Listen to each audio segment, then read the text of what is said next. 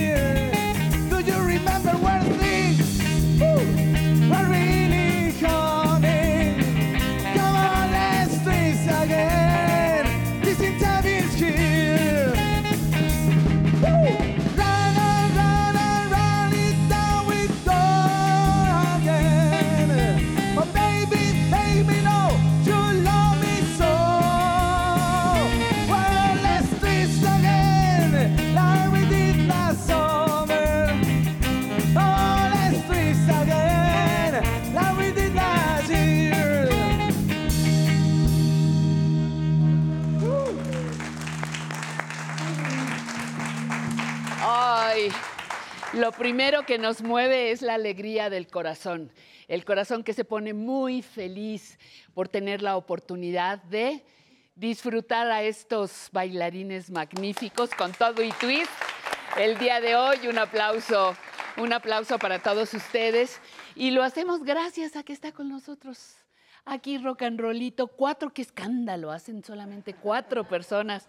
Muchísimas gracias por estar con nosotros y yo espero que usted en casa esté listo, lista para pasarla sensacional este domingo porque le adelanto lo que tenemos. En Mejorando mi Salud aprenderemos a planear las revisiones clínicas y de laboratorios de las personas mayores.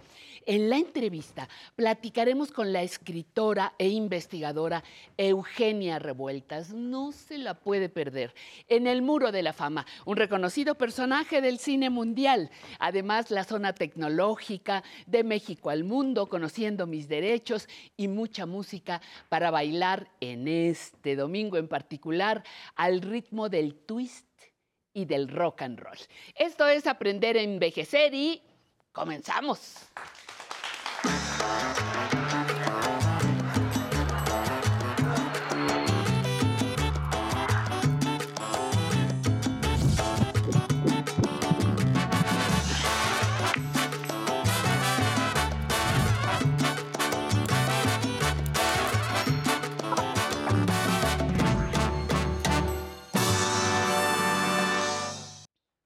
Ser internado en un hospital ah, no es una situación atractiva para la gran mayoría de las personas. Entrar a urgencias o alguna operación suele producir mucho estrés en la mayoría de los casos. Sin embargo, nosotros en este programa deseamos saber qué efectos produce un internamiento hospitalario en las personas adultas mayores. Acompáñenos en esta conversación, pues le proporcionaremos mucha, mucha información útil.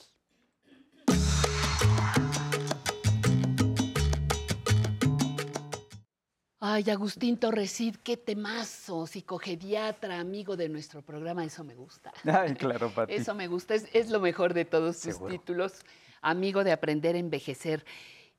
¿El impacto de un internamiento es igual en las diferentes etapas de la vida o aquí en la vejez nos, nos pega más duro? Hola, Pati, un Hola. placer. Como siempre, gran amigo tuyo, me honro de serlo. y Muchas mira, gracias. estar hospitalizado implica hacia esta edad, a partir de los 60 años, mayor vulnerabilidad. Ah, sí, sí, es real. Es, real. Es por- real. Porque no solamente es el hecho mismo de estar en un lugar diferente. El, el estar en un hospital implica una serie de medidas que pueden ser aversivas, dolorosas, y que en ello implica un impacto que, si es una hospitalización breve, quizás sea mínimo. Si estás un par de días hospitalizado, quizá el impacto psicológico no sea tan evidente, no tuviste tiempo de adaptarte a la condición hospitalaria. ¿Dónde vemos más dificultad? Cuando la hospitalización sucede por dos características. Por una situación grave y vas a estar eh, por urgencias, y estás en una terapia intensiva por una semana, por dos, por tres, y es ahí donde las personas pueden tener un mayor impacto psicológico. Entonces, una parte es la gravedad por la cual estuviste hospitalizado y la otra es que a lo mejor no estuviste por una situación de gravedad, pero sí requiere una estancia hospitalaria más o menos larga, dos, tres o cuatro semanas. Entonces yo te diría que el impacto emocional de estar hospitalizado en terapia intensiva puede generar síntomas depresivos, de estrés Híjole. postraumático, porque recordemos que estás privado de estímulos, si estás en una terapia intensiva a lo mejor estás intubado, no notas el día, no notas la noche, los sonidos, los ruidos, no te puedes comunicar y eso genera un impacto emocional alto en quienes están en esta condición, solamente que no pensamos que por ya haber salido de una situación tan grave para estar en terapia intensiva, la persona requiere apoyo y soporte emocional. Claro, cuando salgo pienso que ya se acabó.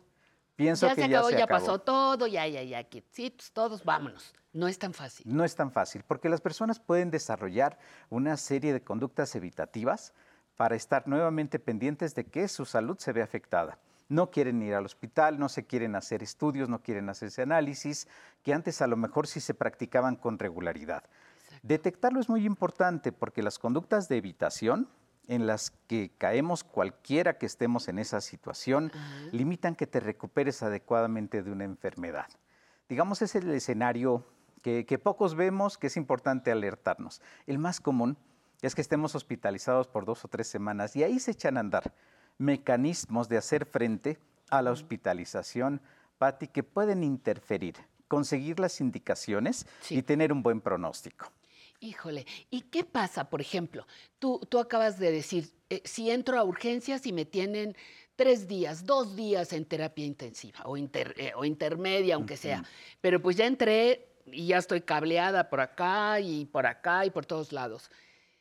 Eso, ¿se vale que yo, paciente, yo, persona que está internada, tenga miedo? ¿El temor a la muerte es real? El abandono eh, de, de que pienso que no hay nadie conmigo, pero bueno, es que en terapia intensiva nadie puede entrar, no te pueden Exacto. visitar los amigos como cualquiera. O sea, todas esas situaciones, ¿se vale que me, que me desequilibren? Claro. Pues es la palabra. No solo se vale, es importante que la persona que está en esa situación sepa que va a pasar por un proceso que bien puede resolverse sin dificultad y tres de cada diez van a quedar con secuelas emocionales por estar en la situación que acabas de describir. Y eso es importante que lo sepamos, Patti, porque a veces la familia claro. es a la que, y volvemos tú y yo a hablar siempre de la De la importancia familia, del ¿verdad? sistema. Ajá. La familia es la que a veces cae en estas conductas intolerantes hacia la persona por decirle si ya saliste de hospital deberías estar agradecido ajá. agradecida. ¿De dónde tu miedo? ¿De dónde tu temor? Hay personas que están en peores condiciones. Ya te salvaste, ya no te quejes. ¿no? Recurrimos a invalidar constantemente. Y no digo la familia nada más, también quiero citar al ámbito médico. Los profesionales de la salud debemos estar sensibles a que las personas arriba de 60 años van a responder de manera diferente. Por lo que acabas de decir, estás cableado, estás con sistemas de dolor, Estás con una sonda para poder eh, tu vejiga desalojarse, estás Sí, una sí, sonda sí, por la nariz y son medios dolorosos, aversivos, agresivos. Y por supuesto, él estás muy pendiente de lo que dicen los médicos, de la información que se dice uno en un lo que llamamos el pase de visita. Claro, Visitas al médico y son como 20 personas donde tú estás recostado, vulnerable, Y luego no expuesto. conoces a nadie, No ¿no? conoces a nadie, escuchas Ajá. murmurar palabras, frases incomprensibles. Todo eso genera un gran impacto y estrés y la cara y, y- y ver la muerte de cerca, ¿no? Y Eso, luego- eso es muy complejo. La cara, como dices, desde este ángulo en la cama, ¿cómo llegan y te ven horrible o te ven, ay, pobre, o hay quien no aguanta y se sale y de momento no me ayude, compadre, por favor? Entendemos que es una dinámica de los hospitales escuela Que que, nos existe, cambia, claro. pero es importante que entendamos la sensibilidad de que hay un ser humano observando y escuchando todo el tiempo lo que decimos y muchas veces sin compartir lo que entendió de lo que acaba de escuchar, porque eso genera también un impacto importante de estrés. Y es ese punto donde las personas podemos responder de cinco maneras, con enojo, con ansiedad, de forma depresiva, de forma dependiente o con negación. Son cinco Otra vez, estilos, otra vez, claro otra que vez. sí. Puedes responder de manera negacionista, ¿no? Ajá. Niegas que estás mal, Mm, no niegas es que tienes un están problema, exagerando, están ajá. exagerando, yo no necesito reposo, Nada. yo no tengo que cambiar mi dieta. Está el que responde con ansiedad, que está atendiendo todo el tiempo a cualquier comentario y pensando el escenario fatal y terrible que pudiera aparecer, aunque la realidad no es así. Está el de enojo, no me toques, no lo sabes hacer, nadie entiende. ¿Quién es usted? Porque ¿Quién es usted? Soy la enfermera y a mí qué me importa.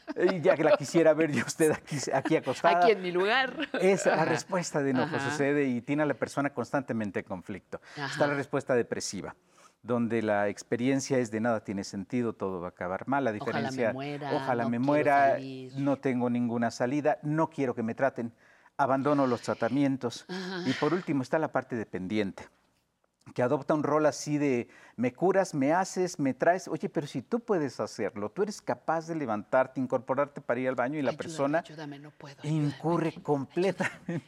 No Le puedo. llaman el rol de enfermo. Claro. Entonces pareciera que cada una de estas características, sin decir que están malas, me refiero a que son formas de responder ante la situación de estar hospitalizado en una cama siendo vulnerable. Pero cada una de ellas, la obligación es detectarla, no señalar, acusar y regañar y maltratar a quien está comportándose de esa manera. Entendamos que solo le alcanzan los recursos que ha aprendido en la vida para responder así ante la situación vulnerable. No, y es crítica la situación, ¿no? Estoy en, eh, vulnerable, aunque no me digan que no. Oye, y una, una particularidad, cuando, por ejemplo, las personas que entran, pero salen el mismo día, que van por su dosis de quimioterapia o que van a su dosis de radioterapia.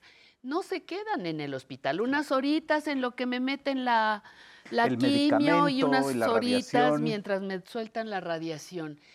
¿Qué pasa con esas personas y esos, la quimio y la radio, qué efectos tienen en mi cuerpo? Tocas un, un- en mi un punto corazón. esencial, Patti. Ujú. Las personas que están expuestas a algunos tipos de quimioterapia, ha evolucionado la quimioterapia, pero en general algunas pueden provocar efectos adversos, por ejemplo, náusea. La quimioterapia provoca náusea. Si yo en el momento de estar en el hospital, aunque hubiera sido por un par de horas, percibí un olor o un sabor, justo cuando estaba experimentando el efecto de la quimioterapia de náusea, yo estando fuera del hospital, en cualquier otro escenario, vuelvo a tener ese mismo olor o sabor y me da una náusea incontrolable. Y eso a la familia le cuesta trabajo entenderlo a la persona que lo está presentando. Así que situaciones como la que describes, la radioterapia y la quimioterapia, producen efectos inmediatos que pueden tener un impacto muy importante en la persona, aún así no esté con el quimioterápico dentro de la sangre, sino que está en situaciones completamente fuera. Y la familia entiende, pero ¿por qué tienes náuseas? ¿Por qué te da asco? Mira, la ¿Por qué?". señora salió caminando. Y- y ¿no? es-. Ajá. Ajá. Y ese tipo Uy. de conductas tan devaluadoras por parte de la familia, entendemos y partimos de que es falta de comunicación. Por eso el espacio que tú me regalas Claro, es no, fundamental no, y que para que la gente contestes. sepa y lo conozca. Oye, y otra cosa, eh, estas personas que, que- que tienen quimioterapia, radio y quimioterapia, este, que te dicen, yo siento que mi cuerpo se quema. Yo, cada quien te va explicando diferentes formas, cómo le fue, en fin. Una vez, dos veces, quince veces, dependiendo la gravedad.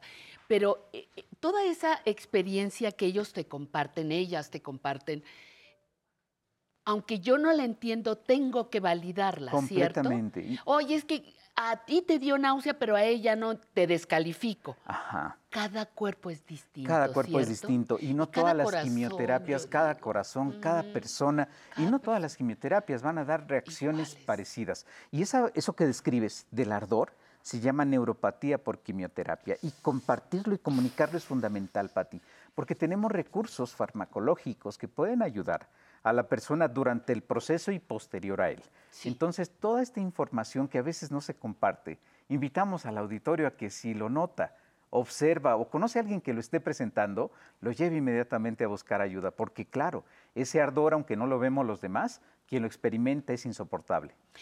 Y esas personas que viven esos periodos de quimios y radios pueden deprimirse igual, pueden querer renunciar al tratamiento. Esa es una de las principales razones por las cuales la psicooncología, que es la intervención psicológica y conductual en las personas con cáncer, existe, Patti, porque sí ocurre. Por los efectos secundarios, las personas deciden abandonar los tratamientos. Y eso es algo dramático y Sí, muy sí. trágico. Y la mayoría de las veces están atravesando por un episodio depresivo, pero tenemos otra vez, y aquí hemos hablado de mitos en un sinnúmero de situaciones, pues bueno, el cáncer no es la excepción. El mito de decir, ah, está deprimido porque tiene cáncer, porque el cáncer está avanzado. Y todo lo explicamos a partir de la condición de la enfermedad cuando es completamente falso. La depresión es una complicación que aparece antes, durante y después del tratamiento del cáncer. Entonces, mis emociones se afectan a partir de un internamiento o un tratamiento médico tipo cáncer, tipo leucemia, me imagino también debe ser este, tremendo, eh, pero mis emociones, mi cuerpo va a afectar mis emociones. Sí. Estamos intercomunicados, doctor. Completamente, Pati. Y tenemos que dar tanta importancia al cuerpo como la emoción, porque por la emoción podemos tomar decisiones que terminen afectando al cuerpo, como lo que decías hace un momento. claro. Dejar de recibir un tratamiento porque mis emociones están llevando a que tenga un pensamiento fatal y catastrófico, cuando a lo mejor lo que tengo es un episodio depresivo tratable. Acciones sugeridas a los familiares de personas que acaban de vivir, sufrir, padecer tratamientos o internamientos médicos. Claro. Sugerencias. La recomendación principal, si 15 días después de que la persona estuvo en esta situación clínica, independientemente de la gravedad, observan comportamientos como bajo ánimo, alteraciones en el sueño, alteraciones en el apetito, aislamiento, se vuelven callados, no participan con las demás personas o expresan deseos de abandonar el tratamiento o no lo expresan, simplemente no lo siguen. No lo siguen. ajá. Son personas sujetas a valoración. ¿Cuánto les damos? 15 días, porque hay un proceso de adaptación entendible que no vamos a, a hacer una enfermedad de todo. Ajá, Es una respuesta natural. Pero si han pasado 15 días y aparecen cualquiera de estas que estén presentando la persona que estuvo hospitalizada, requiere atención inmediata, Patti. Y la persona que salió del hospital, si se siente mal, también debe aceptar esa- ese sentirse mal. Y es una parte que le llamamos eh, eh, la aceptación dentro de los procesos psicológicos, Patti, porque a veces para evitar sentirme mal hago cosas que me ponen en una condición todavía peor del alivio que estoy buscando encontrar. Hay muchos temas para seguir Seguro, Pat. platicando, Agustín. Me encanta que estés, que estés con nosotros y que nos dejes tanta, tanta información. Esto es aprender a envejecer. Esto es lo que nos, nos interesa presentarle a usted. Estamos en vivo desde la Ciudad de México. Agustín Torrecid, muchísimas gracias, Gracias por a tu ti, Pati, un presencia. placer. Y usted continúe con nosotros. Estamos en el 11.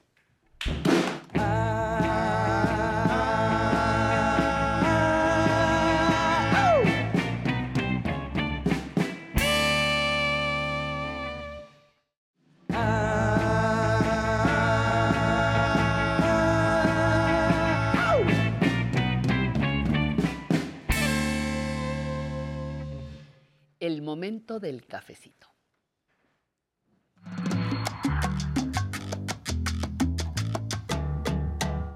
Uy, ya casi, ya casi termina el mes de junio, la mitad del año, y les proponemos que la otra mitad que resta la ocupen para disfrutar de la Ciudad de México. Hoy esa es nuestra propuesta. Si vive aquí o viene de visita, no deje de tomar en cuenta los paseos culturales del Instituto Nacional de Antropología e Historia, el INA.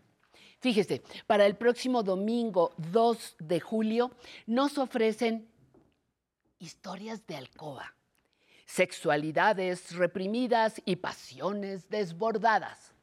Esta es una visita por el centro histórico de la Ciudad de México.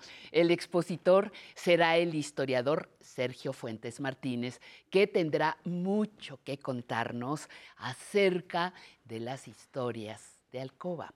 Verán que la sexualidad tiene su historia y conocer a sus protagonistas lo hará más interesante. Y para el sábado 8 de julio, mitos y leyendas que visitará también el centro histórico de nuestra ciudad.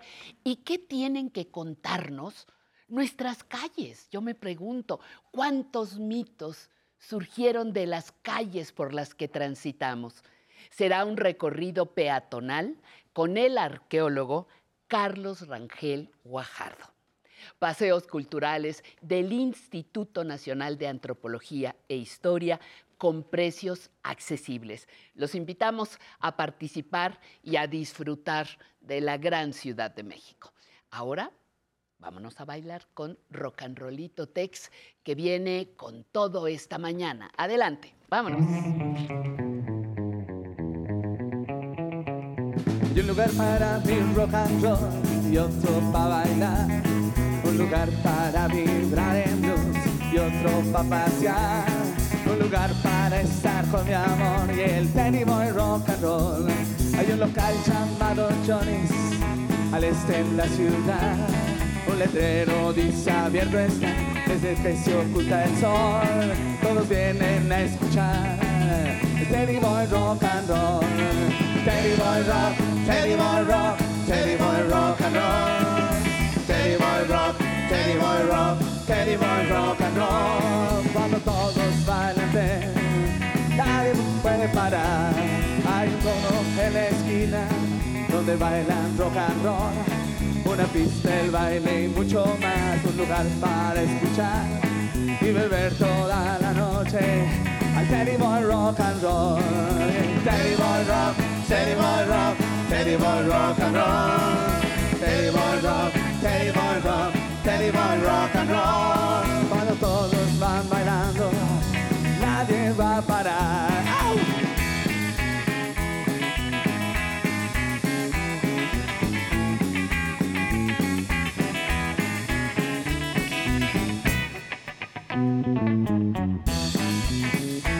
Me despierto en las mañanas veo bastante mal.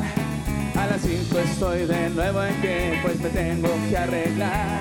Me dirijo a Johnny Smart por el Teddy Boy Rock and Roll. Dice Teddy Boy Rock, Teddy Boy Rock, Teddy Boy Rock and Roll. Teddy Boy Rock, Teddy Boy Rock, Teddy Boy Rock and Roll. Cuando todos van bailando, el Teddy Boy Rock and Roll.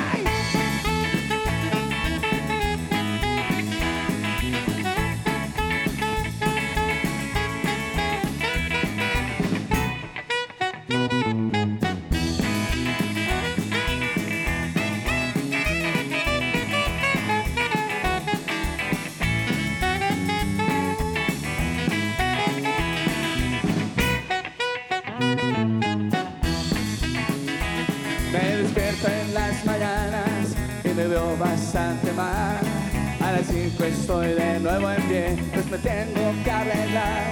Me dirijo a Johnny Smart por el Teddy Boy Rock and Roll. Y dice, Teddy Boy Rock, Teddy Boy Rock, Teddy Boy Rock and Roll. Teddy Boy Rock, Teddy Boy Rock, Teddy Boy Rock and Roll. Cuando todos van bailando, Teddy Boy Rock and Roll.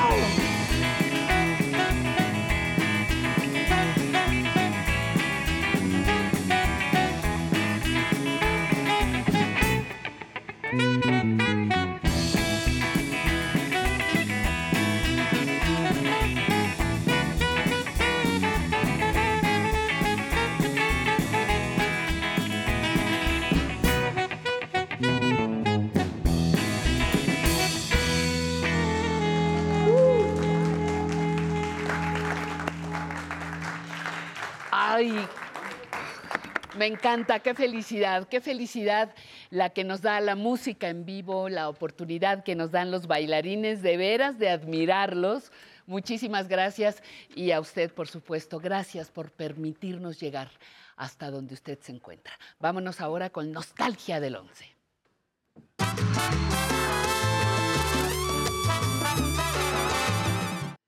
Alegría, alegría, con nostalgia del 11. Muy bien, Álvaro Cueva, bienvenido, ¿cómo estás? Yo siempre que estoy contigo, mi Pati, súper feliz. Además, qué qué, bueno. cosa de música, felicidades. y ustedes qué, bueno, lo saben, qué bien Los lo hacen. bailarines, felicidades, de ¿eh? verdad. Es un privilegio estar con usted en casa porque hoy le tengo un reto. Vamos a llamarlo el reto nostalgia del 11. ¿Por qué? Porque le vamos a ofrecer unas imágenes verdaderamente gloriosas. Pero usted en casa tiene que hacer su tarea. Tiene que identificar quiénes son las personalidades que salen en ellas, ¿ok? En redes sociales nos lo pone. Quiero ver qué tanto recuerda, quiero ver qué tanto sabe de televisión. Y esto, esto es Teatro en Atril. ¡Goce!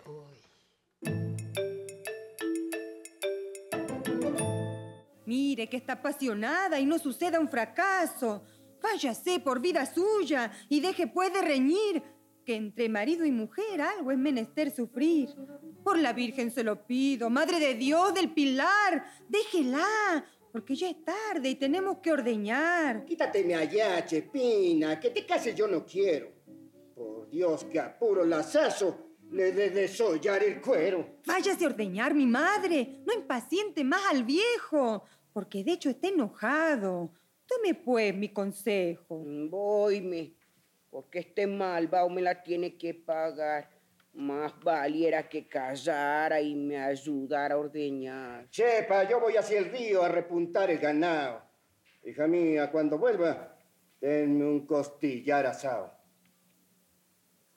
Lo hace a Dios. Ya viene, pues, este sonso. Cierto que me trae molida. ¿Cómo le va, señora Chepa? Usted había sido mi vida. Y vos sois un animal. Está bueno, Sois un caballo con freno. está bueno, Chacho de suciedad lleno. está bueno, Puerco bruto, muy moreno. está bueno, Carnero metido en cieno. está bueno. ¿Qué pretendéis por acá? Está bueno. Está bueno. ¿Cómo vamos con el reto, bien, eh? ¿Sí bien. los identificó? A ver, en redes Vamos a ver. sociales. Ajá. Quiero ver sus respuestas, porque de lo que se trata es de lo siguiente. Le guste a quien le guste, le moleste a quien le moleste, la televisión viene de la radio.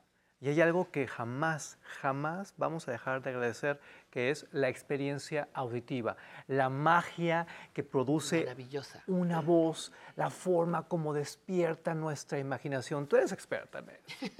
Pues ahí, ahí sal- de ahí surgimos, de la radio mexicana. Y es hermoso lo que ocurría en Teatro en Atril porque ustedes podían exactamente a través del oído viajar, soñar, escuchar otros acentos, otras manifestaciones y créame, eso es mágico porque le permite hacer otras cosas mientras ve, mientras escucha la televisión. Pero este programa es particularmente importante y quiero que vea cómo va evolucionando, cómo va evolucionando. Recuerde, tiene un reto en redes sociales. Quiero que me diga los nombres de estas celebridades.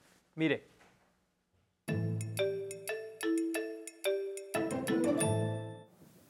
el hombre queda solo. Sentado sube los pies a la banca y se abraza las rodillas. Otra lluvia de hojas cae y él recibe varias en la mano. Las examina. La tarde está rojiza, pero empezando a ponerse azulada. La muchacha camina sin objeto. Respira hondo viendo al cielo, a las ramas, meneando con indolencia su bolsa de mano. Descubre el mismo árbol que acarició el solitario. Toca las hojas y de pronto abraza el tronco y le da un beso. Suspira. Al dar la vuelta, descubre el par de ojos observándola.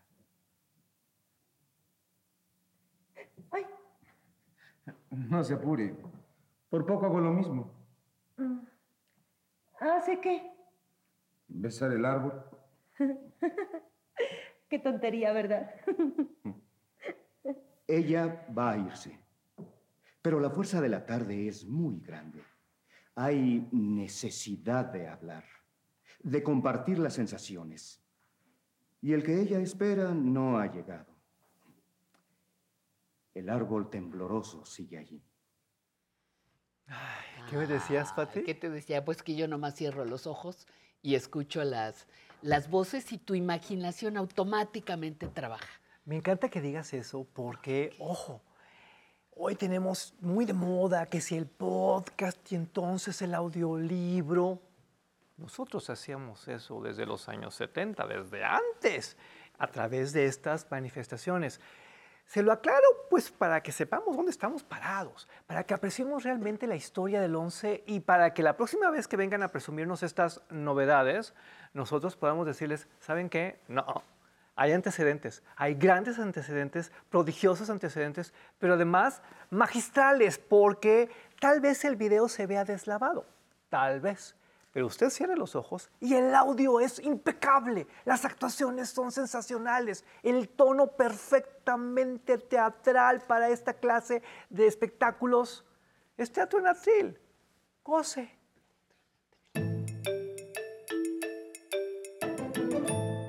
Todos somos personajes salidos de la imaginación de uno de los genios más grandes de todas las letras universales, William Shakespeare. Solo esperamos que ustedes se diviertan y que el autor no se vaya a levantar de su tumba y nos venga a reclamar.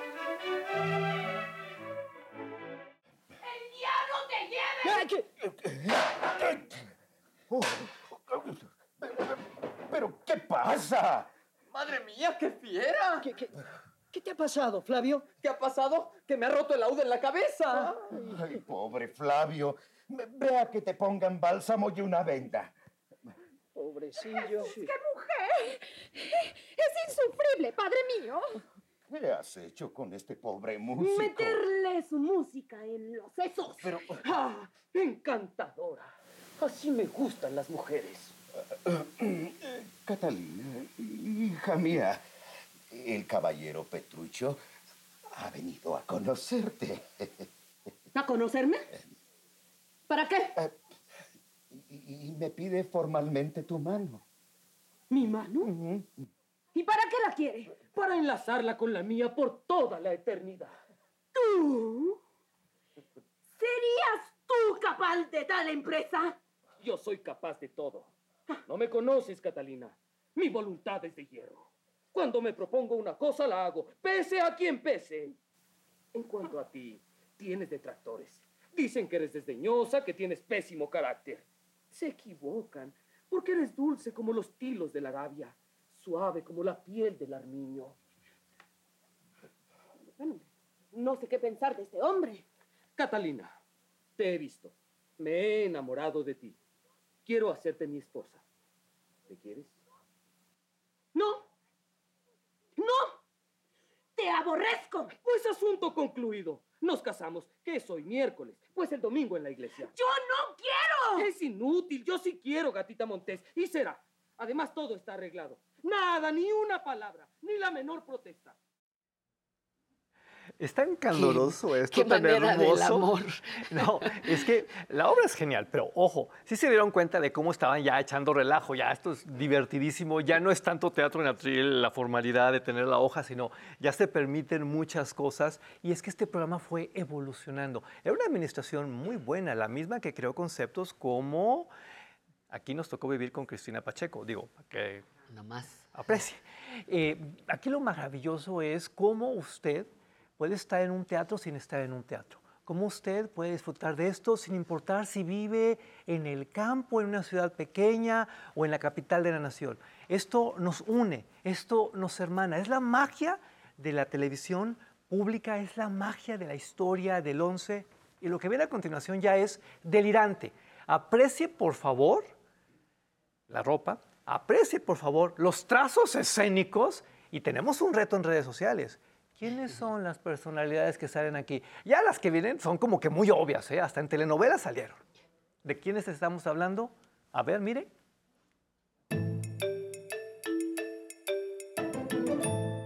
Presentarle a usted a una mujer bella es como ofrecerle perlas a un cerdo. ¡A un cerdo, me oye! Vuelve a llamarme cerdo y le daré una. Una en la barbilla que le dejará la cabeza zumbando más de una semana. ¿Qué? ¿Qué? ¡Por Dios! No, no lo harás, Teddy. No lo harás. Te matará. Es campeón de boxeo. Ya le daré yo al campeón este. Eh, Henry, eh, no permita que peleen. Prométame que no pelearán. Lo que tengo es un tremendo chichón en la nuca. No los dejaré hasta que me prometan. Hasta que me prometan no pelearse. Teddy, Teddy, me lo prometes, ¿verdad que sí? Sí, sé bueno, prometo. ¡Nunca! A menos que retire lo que ha dicho. Sí, él lo hará. Retire lo dicho, Henry. Diga que sí. Se lo ruego, por favor. Sí, sí, retiro lo dicho. Retiro lo dicho todo y sin reservas. Bien. ¿Y ahora? ¿Quieren darse la mano y ser buenitos? Ah, No haré nada por el estilo. He saturado el día de hoy. Yo me he saturado de mentiras por culpa suya. Y la única recompensa que recibo es un porrazo en la nuca del tamaño de una manzana. Ahora volveré por el buen camino y diré toda la verdad. Ay, Henry, por amor de es Dios. inútil. Mi querido amigo. ¿Pero por qué no me lo dijo antes? Le pido mil perdones. Vamos, no me guarde rencor. Deme la mano. Rory, haz que me dé la mano. Por mí, Henry. Después de todo es mi marido. Perdóneme. Dele la mano.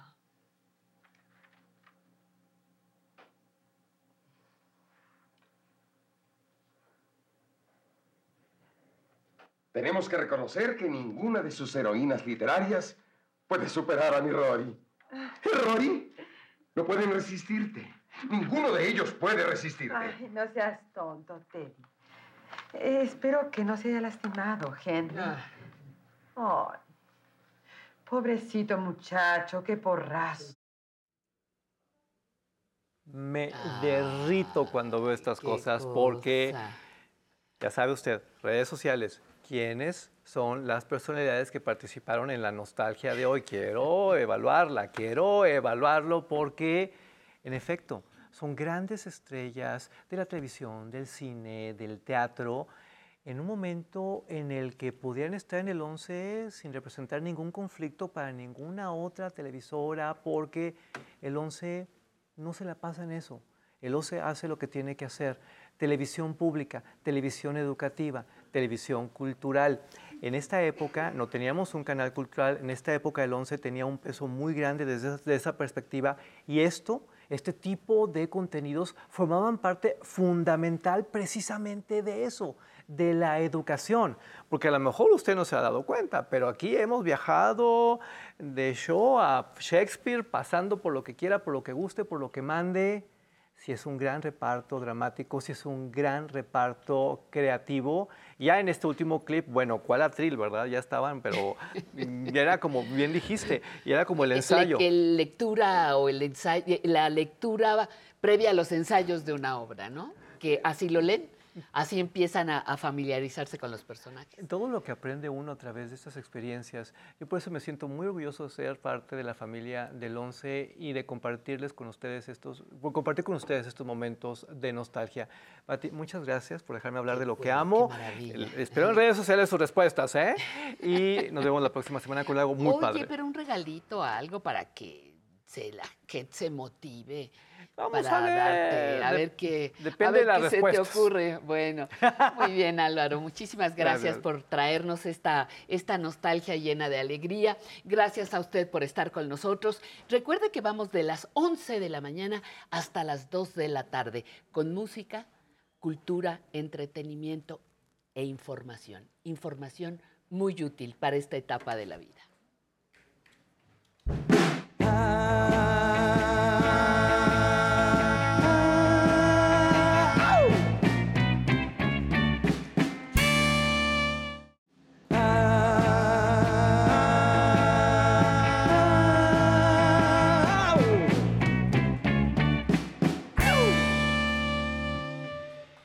Si hay algo que nos alimenta cada minuto de este programa es su presencia en redes o en la vía telefónica tradicional. Así que anímese a participar en nuestro espacio. Mire, por ejemplo, ya lo hizo María Amador, eh, ya lo hizo Beatriz Chavira, que nos saluda desde Tijuana, Baja California. Saludos cordiales desde Colima, nos manda Isabel Santos. Silvato Martínez manda saludos a todas las personas que hacemos el programa. Javier Mandujano, saludos desde Ventura, California. Marta Guadalupe Arenas dice que le parecen excelentes los temas que hemos tratado. Eh, Soledí Said, saludos desde Chile. Espero volver a ese país maravilloso. Nosotros también esperamos algún día poder conocer su maravilloso, su maravilloso país. Aquí tengo también la comunicación de Gladys Amanda Fuentes Hernández. Le agradece a, a la producción nuestro espacio. Muchísimas gracias. Javier Mandujano nos saluda desde Indiana, en Estados Unidos. Yolanda Garay nos manda felicitarse. Orihuela, ouch, no los conozco por su nombre, pero les mando un programa, digo, les mando un saludo a los bailarines de ese programa. Muchísimas, muchísimas gracias. Y ya está, ya está lista Tatiana para acompañarnos durante los siguientes minutos. Hola Pati, qué gusto saludarles. Estamos aquí en el estudio totalmente en vivo y hoy tenemos la participación de Eva Moreno de 59 años que nos va a mandar unos saludos y nos va a compartir por qué es feliz. ¿Cómo le hace? Hola, ¿qué tal? Saludo a Chiapas y a toda mi familia y amigos. Aquí estoy este, bailando muy feliz y contenta. Quiero invitarte a que busques lo que te gusta hacer y lo hagas. A mí me encanta bailar, viajar, cocinar, cuidar mi salud y estoy llegando a envejecer saludablemente. Así que te animo a que lo hagas. Sí se puede hacer, no importa la edad. Así que saludos, gracias. Muchísimas gracias. Y también por este lado tenemos a Rosalinda Raya que nos va a contar un poquito quién es y de dónde viene. Hola, pues mucho gusto. Yo soy egresada de la Escuela Superior de Turismo del Politécnico y yo estoy encantada de estar en este programa con tanta información tan importante que es para nosotros. Yo quiero invitarlos a ustedes a viajar, a que se animen a viajar, que normalmente a muchas personas les da miedo el viajar, pero eh, es otro mundo, o sea, se transforma uno en otro mundo y todos los, los achaques que tenemos a lo mejor propios de la edad, esos se van, o sea, se, se olvida uno de, de todo eso que, que, pasamos porque es muy... eh, eh, aprendemos muchas cosas, por ejemplo, al viajar tene- hay mucha cultura, hay muchos lugares tan importantes, tan eh, pueblitos mágicos que tenemos alrededor de la Ciudad de México, que no es precisamente el gastar mucho dinero, ¿verdad? Y si están muy fa- no están muy familiarizados, perdón, por eh, la tecnología, pues tenemos a hijos, tenemos nietos que nos pueden apoyar. Hay mucha publicidad ya en, el, en las redes sociales, en el Internet, donde podemos escoger muchos lugares que a lo mejor en la vida los hemos escuchado. ¿Verdad? Entonces los invito de veras, es, es impactante, es muy emocionante, nos da mucha paz el viajar. Perfecto, muchísimas gracias Rosalinda. Y pues ya saben, ya escucharon estos bellos consejos y si usted quiere venir, escríbanos y nosotros nos ponemos en contacto con ustedes. Y regresamos contigo, Pati. Muchísimas gracias, Tatiana. De veras, anímese, puede escribirnos a nuestro correo, llamar a nuestras líneas telefónicas y se integra inmediatamente a nuestro programa. No se le olvide que está por ahí la aplicación 11 más y le invito ahora a la siguiente sección, Mejorando mi Salud.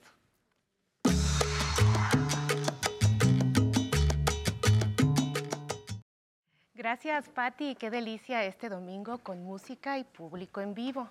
Hoy, en Mejorando mi Salud, les tenemos una sorpresa. Inicia el verano, es mitad del año, época perfecta para hacer un balance en nuestros propósitos de salud, renovar las ganas y el ánimo para este nuevo ciclo que comienza. Hoy voy a conversar con el doctor Jorge Orozco Gaitán, presidente del Consejo Mexicano de Geriatría, a propósito de los estudios que debemos hacernos para una evaluación integral. ¿Cómo estás, Jorge? Gracias por estar con nosotros. Gracias por la invitación. ¿Por qué geriatría, Jorge? Bueno, geriatría podría decir muchos motivos, pero tendría que decir la realidad y fue que lo descubrí muy tarde en mi preparación, cuando estaba haciendo la especialidad de medicina interna. Considero que son un grupo de personas muy grande y que frecuentemente son tratados con sus problemas como si fueran normales para la edad y eso no necesariamente es cierto. Muchísimas gracias. Jorge, ¿qué estudios les pedimos a nuestros pacientes? Por lo general, vamos a pensar el día de hoy en los pacientes que evaluamos del día a día, que son sanos, que no tienen alguna comorbilidad que requiera que nosotros nos pongamos más perspicaces. Bien, una persona sana, una persona mayor sana que acude a la consulta para una valoración sobre si estoy bien, me siento bien, pero quiero saber si por dentro estoy igual de bien, no cambia tanto respecto a las personas jóvenes en los más básicos. Pediríamos, por ejemplo, una biometría hemática en la que podríamos darnos cuenta si hay anemia, por ejemplo, o si estamos correctos en este sentido. Fíjate que a mí me encanta particularmente la biometría hemática porque es un estudio accesible, bastante económico y muy sencillo de realizar, pero que además nos puede revelar muchísimas cosas a través de diferentes componentes, la fórmula blanca, la fórmula roja, cómo coagulan las personas. Y bien, o decir que todo está muy bien en estos términos, o bien sorprendernos con algo más. En, los, en las personas adultas mayores, si pudiera recalcar una utilidad eh, muy, muy, muy importante de este estudio. yo te diría, por un lado, si me siento, las personas podríamos decir, si me siento bien, ¿para qué ir a hacerme estudios? Hay enfermedades que son silenciosas y que nos podemos dar cuenta a tiempo. Por ejemplo, una disminución en el número de plaquetas que se encargan de la coagulación. Si lo identificamos a tiempo, podremos estudiar cuál pudiera ser la causa y no esperar a que haya un evento de un sangrado, por ejemplo, para pensar en que estaba mal. O hay leucemias que en las personas mayores no son tan eh, sintomáticas como en las personas más jóvenes y que con una biometría hemática podríamos diagnosticarla o acercarnos mucho a ese diagnóstico. También eh, aporta sobre infecciones que puedan venir a visitarnos de manera aguda o que ya estén eh, mucho tiempo conviviendo en el cuerpo de las personas. Alergias, parásitos, infecciones virales, infecciones bacterianas. Muchísimos datos podríamos obtener en un estudio tan básico y tan económico como, como bien dices. El gran estudio del metabolismo humano, la química sanguínea, funcionamiento renal, funcionamiento hepático. ¿Qué más, Jorge? Y las químicas de 30, de 50 o de 55, no sé cuántos elementos ahora. Era lo que te iba a decir, porque de pronto las personas vienen y nos dicen, doctora, pues yo me hice este estudio que es química 6, ¿no? Mismos colegas también sugieren una química de 6, de tantos elementos. ¿Tú cuál sugieres? Pues realmente si es un estudio básico, la mínima que sería 27 sería suficiente. Aunque hay que decir que en los laboratorios vale casi lo mismo una de 27 que hacer 50. Oye, sí, así decimos, por 10 pesos más usted se quiere checar el riñón, por 5 pesos más usted quiere evaluar esta... Y hay que tener cuidado porque también esas palomitas y esos colores que les colocan a veces causan demasiado estrés en las personas, el pensar que está muy mal y no siempre tiene gran utilidad. Vemos varias secciones en la química sanguínea. Habitualmente lo que primero viene es la glucosa. Eh, la glucosa, lo normal que esperaríamos sería que tuviéramos menos de 100 en cualquier condición. Más de 100 habría que atendernos. No necesariamente significa enfermedad, pero sí significa que mi médico tiene que orientarme sobre qué hacer. Después vemos la parte del riñón, funcionamiento renal, que tiene igual varios aspectos y que me toca ver mucho que aparece en rojito, pero es por el tiempo que hicieron de ayuno para ir a los estudios. Es importante atender las recomendaciones que nos dan en el laboratorio y no mentir para tener resultados que son objetivos. Encontramos las dos partes. Quien dice, sí tengo ocho horas de ayuno cuando no es cierto, y también cuando te dicen mínimo 12 horas de ayuno. Esas 12 horas de ayuno realmente para cualquiera de nosotros sin tomar agua, pues es una exigencia demasiado grande. ¿Cuál es el tiempo promedio que deberíamos Ocho horas. Ocho horas en promedio, porque también las enzimas hepáticas principalmente salen alteradas alterados Los niveles con de glucosa. Eh, esperaremos algunas alteraciones en realidad discretas. Por eso, a pesar de que en el laboratorio les digan 12 horas, yo les recomiendo lo más cercano a 8.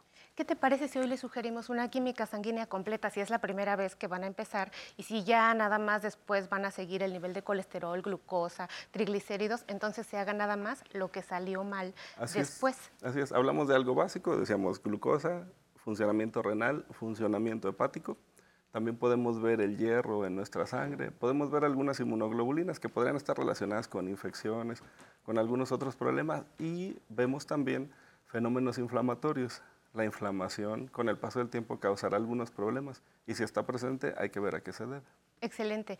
Eh, ¿Examen general de orina? Sumamente importante. uno de los problemas eh, más frecuentes en las personas mayores son las infecciones urinarias, aunque debe ser acompañado un examen general de orina sugestivo más síntomas. Los síntomas no necesariamente serán los mismos que una persona más joven. Particularmente a mí me gusta mucho el examen general de orina porque hay quien le llama la biopsia del riñón, así por la, la biopsia líquida renal, ¿no? Así se la ha denominado. Realmente da muchísimos datos. Si funciona el riñón, si no funciona, si uno está teniendo una diabetes descompensada, si eh, uno está alterado en la alimentación, comiendo más, más carnes y salen cuerpos cetónicos. Hay inflamación, riesgo de cáncer, muchísimas cosas en el que un eh, examen general de orina bien eh, leído, digamos, eh, nos podrá ayudar muchísimo. Examen general de orina, densitometría ósea.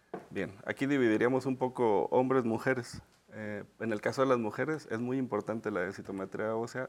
Eh, si tuviera una menopausia temprana, antes de los 50 años, tendría que ser a partir de los 50. Si no, podría ser a partir de los 60 y dependiendo de los factores de riesgo. Eh, mastografía, eh, eh, Papa Nicolau, para, en el caso, En de, el las caso de las mujeres. Para los hombres, el antígeno prostático. El papanicolau en las mujeres, ¿hasta qué edad? Es frecuente que mismos compañeros les digan a los pacientes, usted ya tiene 70, ya no merece un papanicolau. Bien. Usted tiene 80, ¿hasta qué edad tenemos que hacer? Aplicamos criterios. Si se realizan dos y están normales, sí podemos esperar eh, más tiempo que un año para realizarlo nuevamente. Jorge, les hacemos a los, a los caballeros antígeno de próstata, eh, les hacemos ultrasonido de próstata, integramos y calculamos riesgos para cáncer de próstata, es. pero esto exime que la gente no deba ir al urólogo. Eh, mm, podremos identificar, aquí hay cuestiones, ha- hay muchas personas, muchos hombres que orinan mal y que consideran eso normal. Si hay síntomas, tendremos que acercarnos a nuestro médico de primer contacto y él nos deberá dirigir al área que debe ser. De repente a veces nosotros mismos vamos al, al especialista y no necesariamente tendría que ser esa la vía. Podría ser una infección, por ejemplo, la causa de esos síntomas y se podría corregir antes. O sea, sí, es necesaria Sí, la evaluación. Em, eh, algo que nos preocupa particularmente, tú lo sabes, es el cáncer de colon. Así es. ¿Sangre oculta en heces o colonoscopia? Eh, yo creo que sangre oculta en heces es más eh, costo eficiente, solo que lleva ciertas características. Por ejemplo, no comer carne tres días antes del estudio eh, es sumamente importante porque si no lo hacemos podría darnos un resultado positivo que no, que no indique alguna alteración como cáncer de colon. Bien, Jorge, eso es importante que se lo digamos a las personas porque uno le pregunta, ¿usted tiene sangre en la popó? No, doctora. Pero sí es una sangre microscópica que no alcanzamos a visualizar y es importante tomarlo en cuenta. Mira, Jorge, querido, hoy tenemos una pregunta de nuestro público. Bueno, hola. Yo soy Adolfina González Martínez. Tengo 74 años, soy maestra jubilada y me gusta mucho este programa. Los invito a que asistan, ya que es una experiencia muy bonita y se la pasa uno sensacionalmente.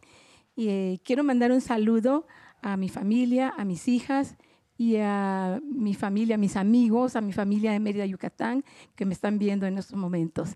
Quiero hacerle una pregunta a los doctores cuál es la revisión física más importante para el adulto mayor, ya que nosotros siempre, a veces decimos que estamos muy bien, muy sanos, que no nos duele nada y la vida nos sorprende en un segundo.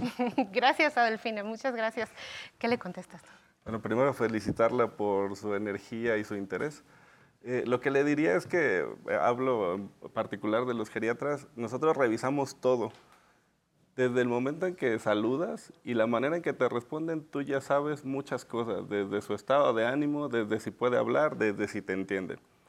Y de ahí vemos todo, cómo camina, qué zapatos trae, si tiene varices, si ve bien, si te escucha bien, cómo, trae, cómo está arreglado, todo, absolutamente todo lo hacemos. Entonces, y todo es igual de importante, ¿sí? Estamos acostumbrados a que te escuchen el corazón, que es básico, que te tomen la presión, eh, que es también básico, pero todo cuenta. En medicina todo cuenta. Me- encanta que lo digas así y a mí también me gusta y contribuiría con lo que dices, Jorge. En, estamos viendo, eh, evaluamos al paciente oliéndolo, tocándolo, preguntándole qué, pasó hoy en aprender a envejecer, qué fue, qué fue el desayuno. Bueno, es un sinfín de cosas que requiere la evaluación, pero como bien dice el doctor Jorge, pues esto es un manejo integral. Sin más, Jorge, muchísimas gracias por estar con nosotros. Y pues recuerde usted que el solsticio de verano nos pide renovarnos. Nunca es tarde para comenzar a mejorar nuestra salud. Usted cuenta con nuestro compromiso y sobre todo amor. Esto fue Mejorando mi Salud y recuerde, la familia se llama Aprender a Envejecer. Hasta la próxima.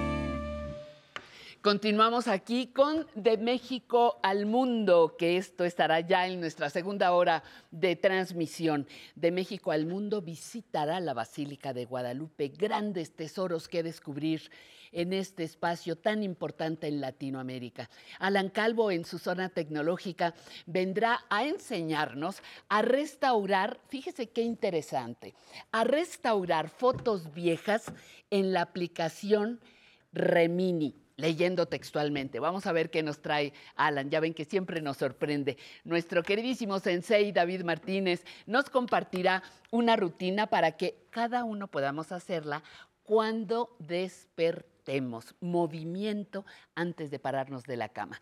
Y seguiremos bailando con la música de Rock and Rollito Tex. Ahora es momento de darles a conocer nuestros derechos.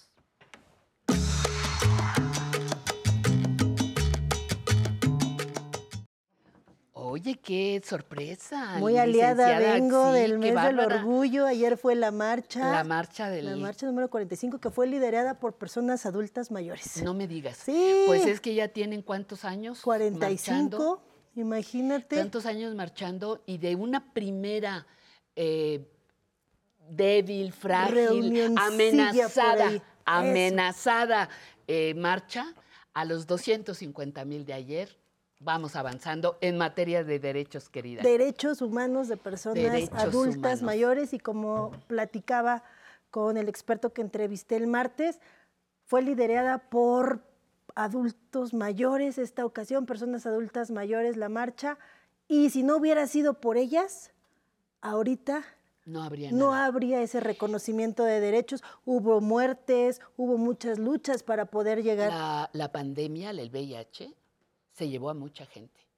Pero hoy hay líderes que ya están pasando los 80 años. Exactamente. Líderes ya que son monumentos nacionales. Entonces hoy, hoy la traje para conmemorar eh, que fue ayer el Día del Orgullo, el mes del orgullo y que estamos aquí para dar a conocer los derechos.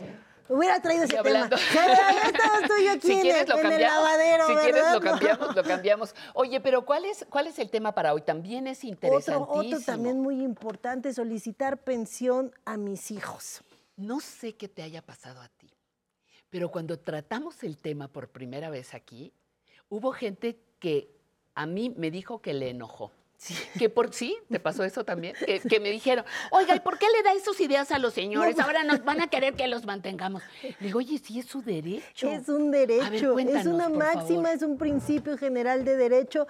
Quien da está obligado a, recibir. Espérate, pero traigo otro tema bien bueno. Bueno, no A ahorita, ver. ¿verdad? Ya me ando adelantando. Voy a traer uno A bien ver. bueno de los padres que fueron ausentes para ver si tienen el derecho a recibir pensión. Pero hoy, hoy vamos uy, a hablar, uy. hoy vamos a hablar de los padres, las madres que estuvieron presentes, que se encargaron de sus hijos, sus hijas y que hoy en esta etapa de la vida necesitan el apoyo de los hijos, de los descendientes para poder vivir con dignidad, porque ahorita no puedo yo hacerme cargo, hacer frente a, a mis necesidades por muchas cuestiones de la vida, enfermedad, tuve problemas, eh, situaciones económicas con problemas y hoy requiero de solicitar una pensión alimenticia a mis hijos. Es un derecho, puedo solicitarlo y mis hijos tienen la obligación de proporcionarme una pensión alimenticia. Solicitarla, abogada, solicitarla implica hacer un trámite, porque yo sé también que hay hijos que sin que se los hayan solicitado, están dándole a su padre, a su madre, eh, mensualidades que no están inscritas en ningún trámite legal. Sí. ¿Esa es la diferencia? Esa es la diferencia y es cuando mis hijos, mis hijas no me quieren apoyar, ¿no? Por ello es que necesito tramitar una pensión alimenticia ante un juez. Si los hijos, las hijas se encargan de los padres, hacen frente a sus necesidades, pues ahí sí yo no tengo por qué demandar judicialmente a mis hijos. Pero si estoy en un grado de necesidad extrema, que no tengo cómo, bueno, ni para comer y mis hijos no me auxilian, pues entonces ahora sí puedo solicitar una pensión. ¿Pero qué crees? ¿Pero qué? Que no vengo sola, que traigo refuerzos y hoy me Ay, acompaña el abogado Manuel Vandala, con quien estaremos conversando respecto de este derecho. A ver, vamos a escuchar. Hola, ¿qué tal? Pues me da mucho gusto saludar a todas las personas que nos acompañan este domingo a conocer sus derechos. Y hoy me acompaña aquí en el estudio Manuel Vandala Ledesma, quien es abogado especialista en actividades jurídicas contenciosas, corporativas y consultivas, y es el experto con el que estaremos platicando respecto del tema cómo solicitar pensión a mis hijos. Manuel, qué gusto que estés el día de hoy aquí con nosotros platicando cómo solicitar pensión a mis hijos. Un placer saludarlos, con mucho gusto. Manuel, para empezar, ¿qué comprende una pensión alimenticia de una persona adulta mayor? Interesante, ¿eh? interesante porque todavía subsiste en, en- en muchos de nuestros adultos mayores, eh, digamos, eh, ceñirlo a un concepto gramatical de elementos nutricionales, ¿no? La verdad es que los alimentos per se es un concepto, por lo menos jurídico, mucho más amplio. Tendrían que estar integrados el vestido, la vivienda, los tratamientos médicos, quirúrgicos, este, y por supuesto eh, la comida, eh, con el propósito de atender las necesidades de nuestros, de nuestros acreedores alimentistas. Y en tratándose específicamente de adultos mayores, también se deben de incluir los tratamientos geriátricos. Correcto. Yo como adulto, adulta mayor, ¿puedo solicitar, puedo demandar una pensión alimenticia a mis hijos, a todos mis hijos, a algunos hijos, y en qué circunstancias puedo hacerlo? Sí, por supuesto. En ese sentido, la ley de adultos mayores y el Código Civil eh, son garantes, son titulares de estos derechos y establecen por principio esta función social que tiene la familia de, de atender eh, al adulto mayor y de proveerle de estos elementos, eh, digamos, básicos de subsistencia y de mínimos de bienestar, entre ellos los alimentos. Y el Código Civil sí dispone expresamente que el adulto mayor está en aptitud legal de solicitar de los hijos la pensión alimenticia. Incluso dice que, eh, que podría, ante la imposibilidad de estos de cumplirla, podría solicitarlo de los descendientes más próximos. Los nietos. Los nietos. Correcto. ¿Ante quién acudo, Manuel? ¿A dónde voy? ¿Cómo inicio el trámite? ¿Qué debo de llevar para que pueda solicitar una pensión alimenticia? El adulto mayor puede acercarse al DIF. El DIF eh, le va a brindar asesoría, así lo dice la ley, eh, con el propósito de gestionar o de iniciar un procedimiento de gestión de, la pensión alimenticia. También pueden acudir a los institutos de defensoría pública eh, con el propósito de que se les asista y se les asesore en el tema. Eh, o incluso pueden, en, a- a- algunos otros, eh, digamos, acreedores alimentistas pueden acercarse en la Ciudad de México, por ejemplo, al Tribunal Superior de Justicia de la Ciudad de México y en un procedimiento de pensión por comparecencia solicitar, eh, solicitar la pensión alimenticia. ¿no? y ya ahí se inicia el trámite, es un juicio y si una vez ya se resolvió, el juez determinó que mis hijos, mis hijas me tienen que dar una cierta cantidad para que yo pueda hacer frente a mis necesidades básicas y no lo cumplen. ¿Qué sucede? ¿Hay, hay, hay repercusiones? ¿Puedo contrademandar? ¿Qué hago en ese caso? Hay repercusiones y muchas. Tomar en cuenta que siempre hay un vínculo afectivo entre padre e hijos. Entonces, si bien es cierto, los adultos mayores pueden omitir hacerlo, la realidad es que hoy, como está nuestra legislación, sí garantiza ese derecho. Eh, por un lado, eh, puede acudir a presentar una denuncia en contra del deudor eh, alimentista y tal omisión configura formalmente un delito. Pero también este, eh, hay un registro, por ejemplo, eh, nacional de deudores alimentistas, que también es una consecuencia de omitir esta, esta situación, ¿no? En donde pasados los 90 días este, podrán ser inscritos aquellas personas que no cumplan con la obligación alimenticia. Entonces no, no es un juego de que no le voy a dar la pensión aunque ya me hayan obligado, me voy a desatender de mi padre, mi madre, porque puede traer consecuencias estas omisiones de no dar alimentos. Es correcto.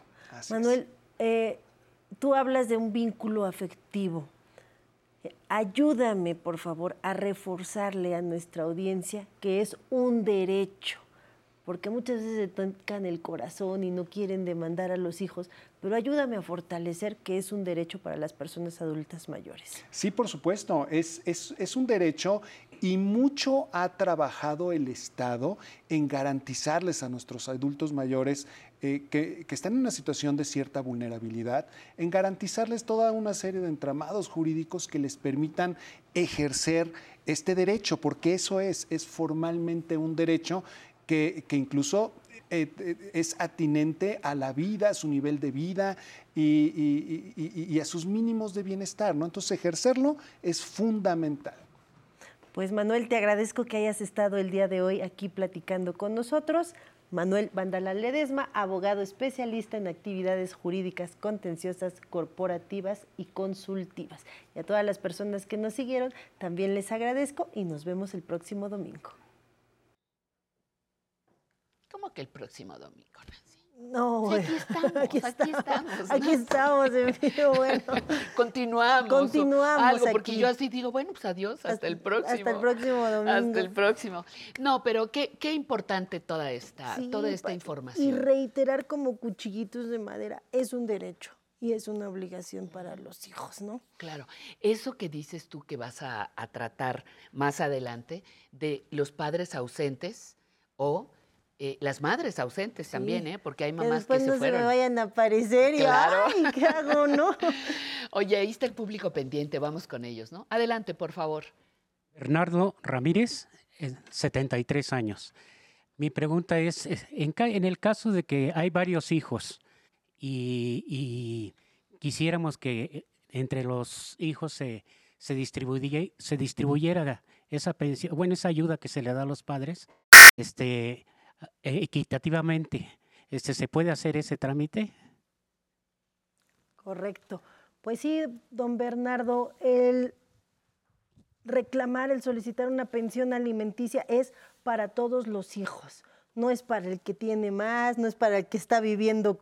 O sea, a todos los hijos les corresponde apoyar económicamente a los padres. Y fíjate, Patti, que los jueces han estado resuelto, re- resolviendo, perdón, que por ejemplo, si un hijo no tiene cómo acreditar cuánto gana, porque a lo mejor vende ropa en un tianguis, pero al momento de hacer el estudio socioeconómico resulta que gana más que el que es arquitecto en un corporativo, ¿no? Porque cuántas veces pasa eso, ¿no? Entonces los jueces han resuelto que bueno, dependiendo de cuánto eh, eh, posible- posibilidad económica tiene, tienen los hijos, pues se reparte, ¿no? Si a este a lo mejor gana más, pero este no tiene cómo comprobarlo, pero este dice, yo solo, a mí solo me alcanza para tres medicinas y tres bolsas de pañales. A mí no me alcanza para nada, pero yo soy el que puedo irlo a llevar al médico, traerlo. El juez, como decimos, tra- trajecitos a la medida, hace cinco hijos, a lo mejor no son ni del mismo matrimonio, son de dos matrimonios diferentes, pero todos tienen que ayudar a los padres, a las madres. Entonces, se realiza el trámite para todos los hijos y dependiendo de la capacidad financiera que tengan o las disposiciones, pues bueno, ahí el juez resolverá, este aporta tanto económicamente, este es el que se va a encargar de llevarlo, traerlo,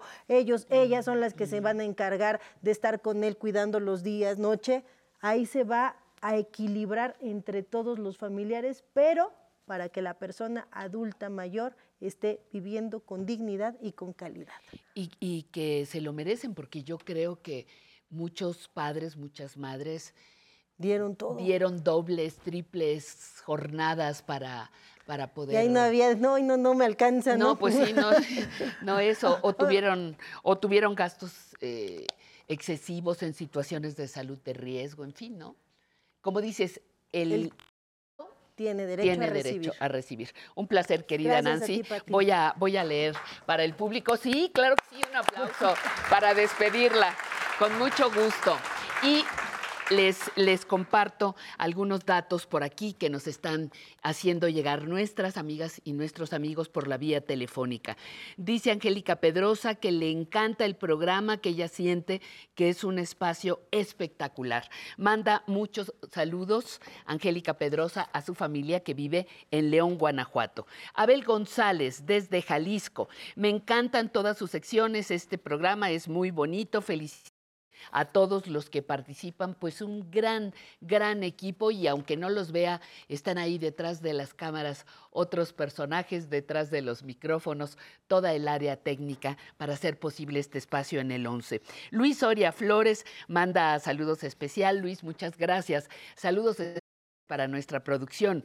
María Alejandra Benítez desde Morelos dice que felicidades por este maravilloso programa. Siempre nos brindan información de utilidad, cultura que aporta mucho a nuestras vidas. Quiero que le manden un saludo a mi esposa Pedro Paredes Camacho por su cumpleaños. Pues don Pedro, si nos guarda rebanadita de pastel, vamos a estar, vamos a estar Sí, muy mandamos contentas. Mandamos a recogerlo.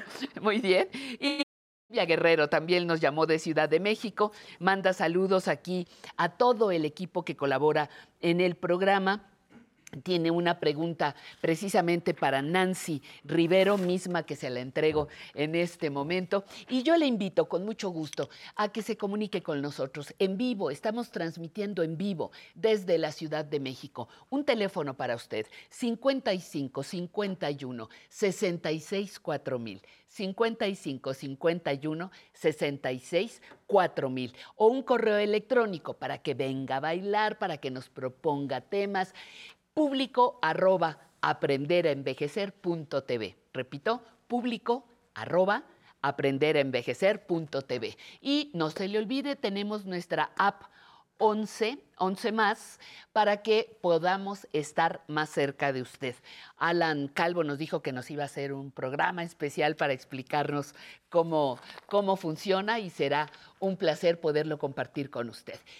Viene de México al mundo que nos lleva a ese gran, destacadísimo en América Latina, la Basílica de Guadalupe.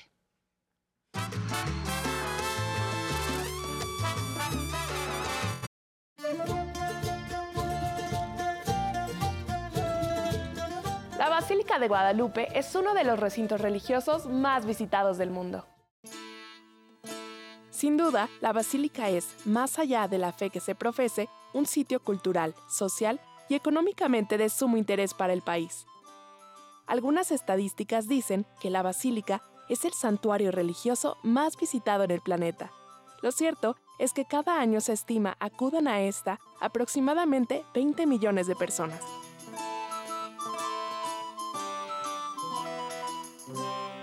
Cuando más visitantes tiene la basílica es alrededor de la fecha del 12 de diciembre, día en que se celebra oficialmente a las Guadalupes en honor a la Virgen.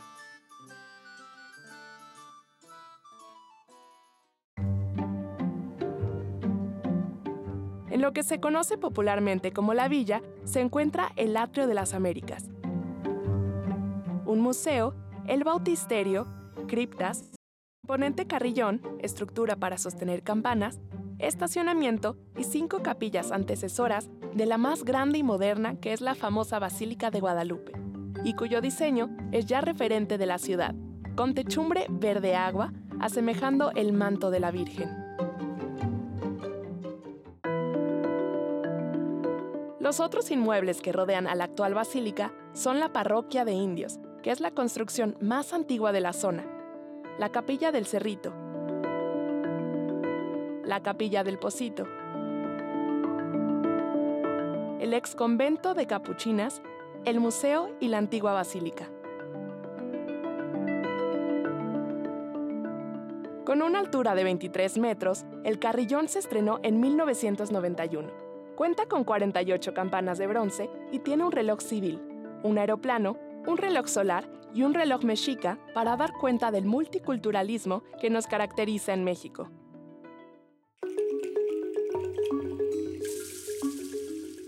Final de la historia que da origen a la construcción de la primera capilla resulta en que la Virgen se le apareció al indígena Juan Diego, a quien le pidió solicitar a las autoridades eclesiásticas de la época le construyeran un templo. Como testimonio de verdad, la Virgen se quedó plasmada en la tilma de Juan Diego, misma que hasta la fecha se exhibe en la actual basílica. Para apreciar la tilma se puede pasar por una rampa automatizada que está bajo el altar.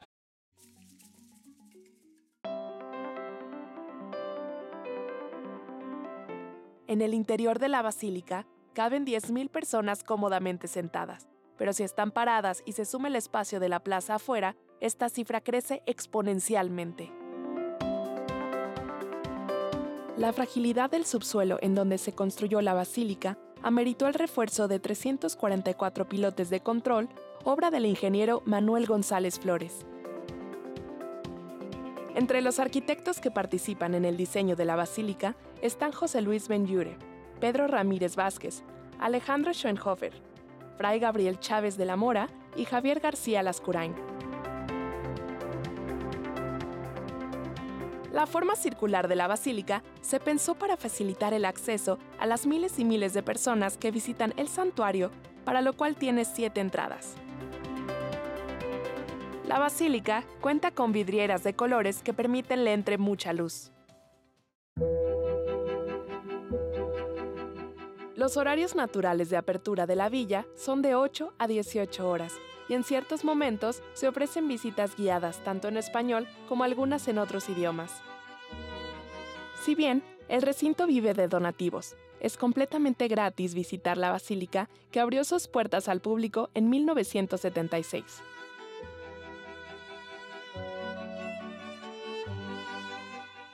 A la basílica se puede llegar fácilmente en transporte público, línea roja o 6 del metro, y también por el Metrobús línea 1.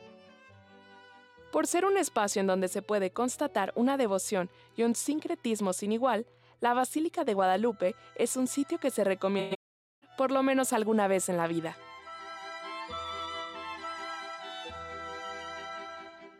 Les recomendamos visitar la Basílica de Guadalupe. Además, cerca del Cerro del Tepeyac hay muchos sitios que conocer.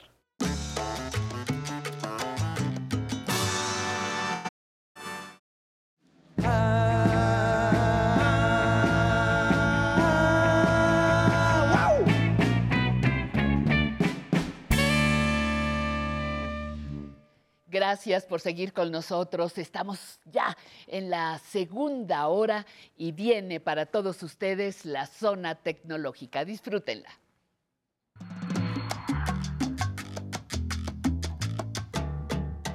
Bienvenido a la zona tecnológica. El día de hoy vamos a hablar acerca de las transferencias bancarias.